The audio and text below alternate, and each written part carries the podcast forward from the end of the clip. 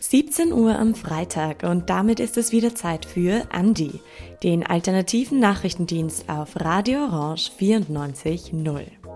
Hier versorgen wir euch wöchentlich mit spannenden und aktuellen Themen aus Wien, Österreich und der Welt. In der heutigen Sendung widmen wir uns zuerst der Pandemie. Stefan Resch berichtet über Long Covid bei Frauen und Isabella Friesner hat mit der österreichischen Krebshilfe über die Ausnahme von KrebspatientInnen von der Impfpflicht gesprochen. Und zu guter Letzt haben wir wieder einige Kurznachrichten für euch. Herzlich willkommen bei Andi.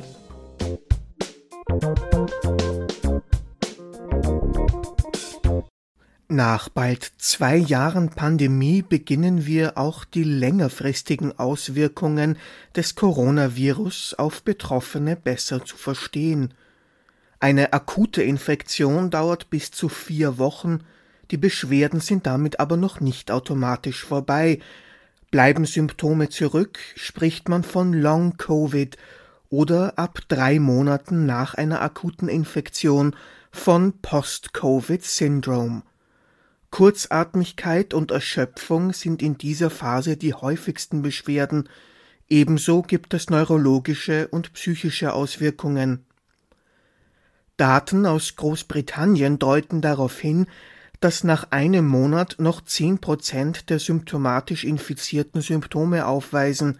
Drei Monate nach der akuten symptomatischen Erkrankung bleiben noch bei etwa drei Prozent der infizierten Beschwerden zurück.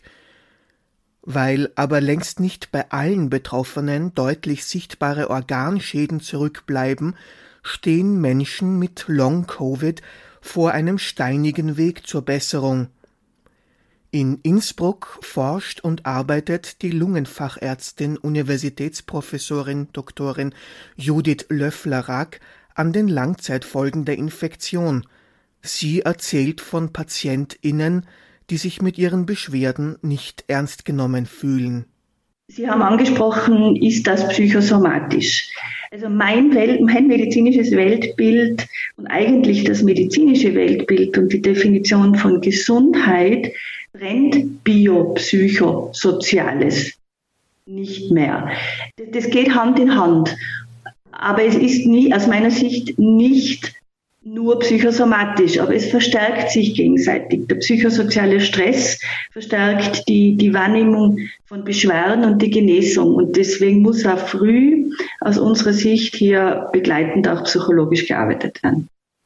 Sie haben oft das Gefühl, man anerkennt die Symptome nicht und, und drängt sie in ein psychisches Eck, aber wir sehen Symptome. Ich, also ich vertrete die Ansicht, dass wir einfach hier noch ein nicht messbares Fenster an Immunreaktionen haben.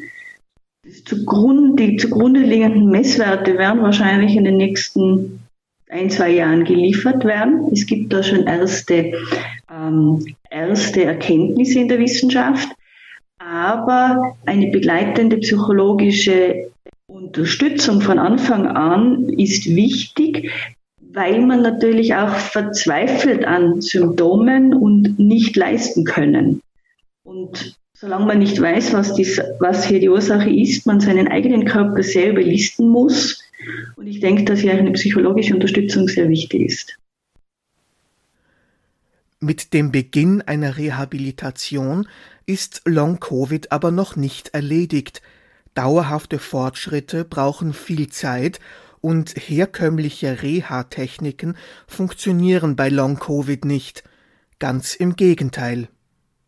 Dann haben äh, zu Beginn letzten Jahres die Rehabilitationen auch in Tirol die Erfahrung gemacht, dass sie mit den herkömmlichen Konzepten zum Teil also Patienten mit, schlecht, mit mehr Beschwerden die Rehabilitation verlassen, als sie hereingekommen sind. Äh, man hat hier dazugelernt, dass es hier eine Gruppe, eine Untergruppe gibt, eben die diese vielfältigen Long-Covid-Beschwerden haben, äh, die, die selber schon berichten, wenn ich mich anstrenge, geht es mir zwei Tage schlechter. Durch angepasste Therapie und Rehabilitation steigen die Aussichten auf Besserung. Sind aber auch nach sechs Monaten noch Symptome vorhanden, können die Beschwerden chronisch werden und dauerhaft bleiben. Aber hier scheint bei diesen Patienten scheint in der Regulation des vegetativen Nervensystems, in der Stressachse etwas in Dysbalance gekommen zu sein. Und hier hat man dazu gelernt, dass man die anders rehabilitieren muss. Und das wissen die Rehabilitationen jetzt eigentlich auch. Und das ist eine wichtige Information für die Betroffenen, weil die haben ja gerade Angst davor, sich zu rehabilitieren. Ich bin ja zu schlecht für eine Rehabilitation. Also man weiß mittlerweile, das sind die zwei Grundprinzipien Energiemanagement, die werden geschult, hier auch äh, wie zum Beispiel Puls messen, Parameter des vegetativen Nervensystems zu beachten, nennt es auch Pacing. Ich muss meine Energie exakt durchtakten, um Crashes sind eben diese äh, Verschlechterungen zu vermeiden. Das bedeutet am Endeffekt, es gibt dann Fortschritte, ich kann dann langsam dosieren und nach vorne gehen, aber ich brauche viele Wochen Rehabilitation und dafür braucht es das Verständnis auf verschiedensten Ebenen. Ein Großteil der Betroffenen von Long-Covid und Post-Covid-Syndrom sind Frauen, während Männer höhere Risiken für schwere akute Verläufe aufweisen, treten langfristige Folgewirkungen vor allem bei Frauen auf. Das könnte einerseits an genetischen Komponenten liegen, wird andererseits aber auch durch den weiblichen Hormonhaushalt beeinflusst. Rein biologische Erklärungen sind auch hier nicht ausreichend, auch die sozialen Bedingungen sind für Frauen erschwert. Wir haben gerade eine Studie ausgewertet, die sich in Publikation befindet, wo wir sehen, der psychosoziale Stress, den ich habe, beeinflusst, wie ich die Akutsymptome Covid wahrnehme, aber auch die Wahrnehmung der Langzeitsymptome. Also das interagiert, der psychosoziale Stress. Und wir merken in der klinischen Erfahrung, ähm, dass ja auch äh, Frauen sind, die eine starke Belastung haben durch Alleiner, also Alleinerziehung von, von Kindern, ähm, ähm, ar ähm, arbeiten gehen und da bleibt dann im Alltag auch kein Platz, kaum mehr Platz für Rehabilitation. Und der ganze Tag ist eigentlich vom Energielevel her purer Stress.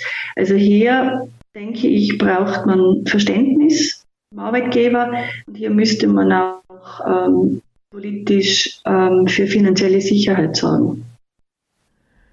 Am Ende gilt, was gegen die Pandemie im Allgemeinen hilft, hilft auch gegen Long-Covid im Speziellen. Es gilt weiterhin, generell Infektionen zu vermeiden. Ich denke, die Hygienestandards sind weiterhin wichtig. Ähm, es gibt Daten aus Israel und England, dass auch eine Impfung die Häufigkeit von Long-Covid reduziert. Der dritte wichtige Ansatz ist eben psychosozialen Stress vermeiden, für finanzielle Sicherheit sorgen, Anerkennung beim Arbeitgeber äh, für Reduktion der Arbeitszeit, äh, Zeit für Rehabilitation. Auch wenn lang anhaltende Folgen einer Corona-Infektion weniger häufig sein dürften als befürchtet, die Behandlung und Rehabilitation der Betroffenen braucht bessere Unterstützung, nicht nur von der Medizin alleine, sondern auch von der sozialen und wirtschaftlichen Komponente des Gesundheitssystems. Dieser Beitrag wurde gestaltet von Stefan Resch.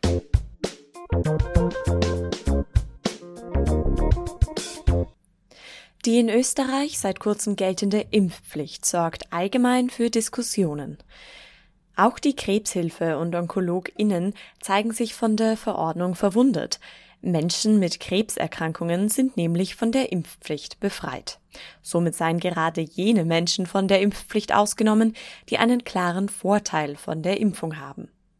Experten sehen darin eine Kommunikationsdiskrepanz, die zu Verunsicherung bei PatientInnen führt. Bei den Beratungsstellen der österreichischen Krebshilfe ist diese bereits spürbar. Die Krebshilfe zeigt Verständnis für die herrschende Unsicherheit, denn noch vor einem Jahr wurden KrebspatientInnen vom nationalen Impfgremium als Hochrisikogruppe für die Impfung priorisiert. Und die Impfung ist für PatientInnen nach wie vor wirksam und sicher. So argumentiert auch Doris Kiefhaber, Geschäftsführerin der österreichischen Krebshilfe. Ja, wir haben in unseren 63 Krebshilfeberatungsstellen in ganz Österreich äh, laufen natürlich die Telefone heiß, weil äh, Patientinnen und Angehörige nicht verstehen, dass sie damals priorisiert aufgefordert wurden, bitte sich impfen zu lassen. Und, und jetzt sagt man quasi, ihr seid von der Impfpflicht ausgenommen. Jetzt wissen sie nicht, was sollen sie jetzt glauben. Und das ist sehr, sehr traurig, weil es hat sich an diesen Erkenntnissen nichts geändert. Krebspatientinnen haben, äh, diese Gruppe hat ein, ein erhöhtes Risiko für einen schweren Verlauf. Welchen Hintergrund könnte also die Ausnahme von der Impfpflicht haben? Ich, ich glaube, dass der Ansatz, aber ich unterstreiche, ich glaube, ich glaube, dass der Ansatz äh, herangezogen wurde, dass es durchaus sein kann, dass äh, manche aus dieser Gruppe keine ausreichende Immunantwort haben. Erstens wissen wir mittlerweile, dass eine doch große Gruppe über eine ganz gute Immunantwort verfügt. Aber das Argument, dass die Immunantwort nicht ausreichend ist, ist überhaupt kein medizinisches Argument, dass man nicht impft. Im Gegenteil. Ja, dann müsste man vielleicht überlegen, ähm, wie oft man impft, wann man impft. Aber es, es, äh, auch wenn man sagt, äh, der einzelne Patient reagiert nicht so, aber es schadet ganz sicher nicht. Also da, da ist sich die Medizin, die Wissenschaft komplett einig, auch die Verantwortlichen, dass das nicht schädlich ist. Daher leider, ich kann Ihnen die Antwort nicht schlüssig geben, warum das dann in der Verordnung so formuliert wurde. Eine alternative Regelung für Fälle, in denen kein ausreichender Immunschutz aufgebaut werden kann, wäre sogar angedacht gewesen, so Kiefhaber. Äh, ausgenommen sollten lediglich jene sein, die bei denen der Immunschutz nachweislich nicht aufgebaut werden kann oder zum Beispiel Patientinnen und Patienten drei Monate nach einer Stammzellentransplantation. Ja, das sind aber die einzigen zwei Ausnahmen und interessanterweise im Bundesgesetz zur Impfpflicht. Das war ja davor, vor der Verordnung. Im Bundesgesetz gibt es äh, unter den Ausnahmegründen, beginnt mit Schwangeren und geht dann den Punkt zwei und dort steht, äh, Personen, die nicht ohne Gefahr für Leben oder Gesundheit geimpft werden können. Ja, das hätte völlig ausgereicht. Ja, das, das wäre der Ausnahmegrund gewesen. Aber dann in der, in der Verordnung eine Woche später das nachzuschießen und dann auf genau diese Gruppe einzuschränken, der man vor einem Jahr die Impfung so ans Herz gelegt hat oder die ganze Zeit ans Herz legt und jetzt noch ans Herz legt, ist unverständlich, unlogisch, kontraproduktiv und nicht nachvollziehbar. In die Entscheidung, ob die Risikogruppe der KrebspatientInnen in die Impfpflicht aufgenommen wird oder nicht, wurde die Krebshilfe oder auch die österreichische Gesellschaft für Onkologie nicht mit einbezogen. Wir machen ja Gesetze und Verordnungen zum Schutz von Menschen. Und wenn die Menschen, die es betrifft, nicht mitreden können, ähm, oder vielleicht Organisationen wie wir, die seit 111 Jahren sind wir da, das ist unser Metier, das, äh, wir betreuen äh, jährlich 30.000 Menschen. Also pff, ich weiß nicht, welche Gründe es gibt, uns da nicht mit einzubeziehen. Aber wenn es funktioniert, müssen wir auch nicht einbezogen werden. Ne? Aber also wir sind immer bereit, äh, konstruktiv, produktiv mitzuwirken, wo, aber ja, ist schade, hätte man, glaube ich, auch anders regeln können. Man wünscht sich, dass Experten ein offenes Ohr geschenkt wird. Von der Gesundheitspolitik erwartet sich die Krebshilfe eine rasche Aufklärung.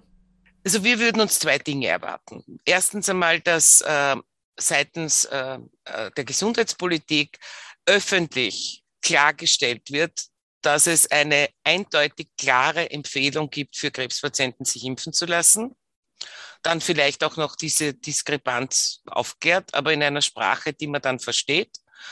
Äh, und zweitens, dass man in einer Verordnung das korrigiert. In einer neuen Verordnung, was auch immer. Aber das sollte wirklich rasch getan werden. Jetzt äh, auch unabhängig von der Impfpflichtdiskussion. Ja. Es kann nicht sein, dass wir äh, eine vulnerable Gruppe so verunsichert. Dieser Beitrag wurde gestaltet von Isabella Fresner.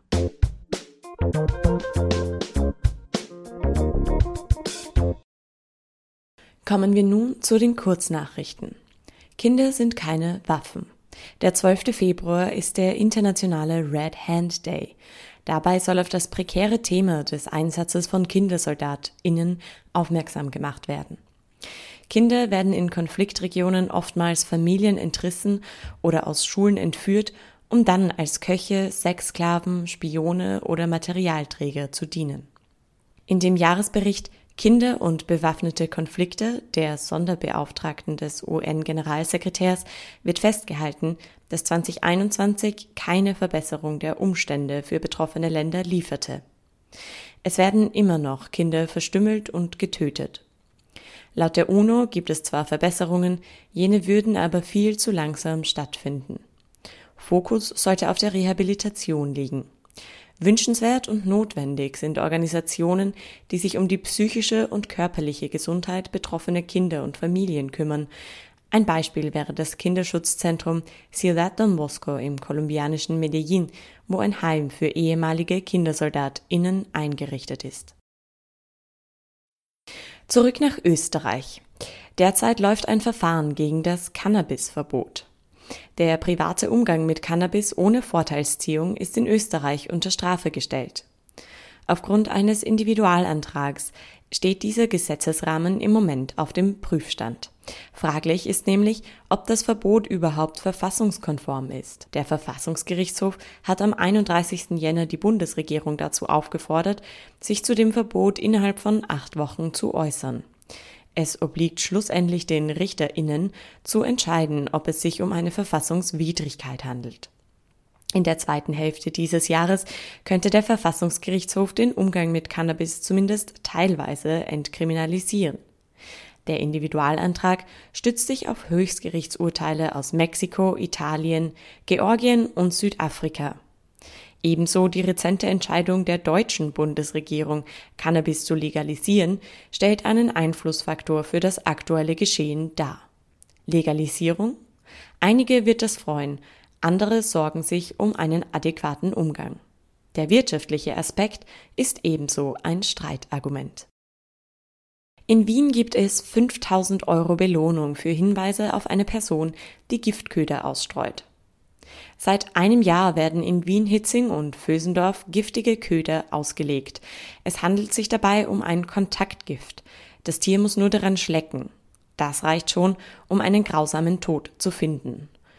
Tierschutz Austria entschied sich aufgrund der gehäuften Fälle seit Jänner 2022 für eine hohe Belohnung, falls der Täter geschnappt werden sollte.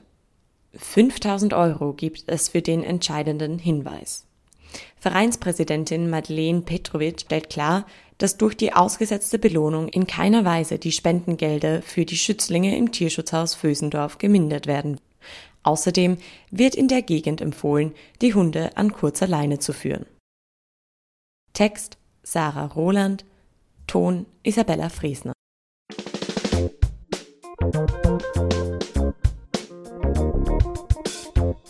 Das war Andi, der alternative Nachrichtendienst auf Radio Orange 94.0 vom Freitag, dem 11. Februar 2022. Wenn ihr diese oder vergangene Sendungen nachhören möchtet, geht das wie immer in unserem Archiv auf cba.fro.at unter Andi Nachrichten. Die nächste Ausgabe von Andi gibt es am kommenden Freitag um 17 Uhr wieder hier auf Radio Orange 94.0. Herzlichen Dank fürs Zuhören, heute von der Sendungskoordinatorin Isabella Friesner. Und bis zum nächsten Mal bei Andi.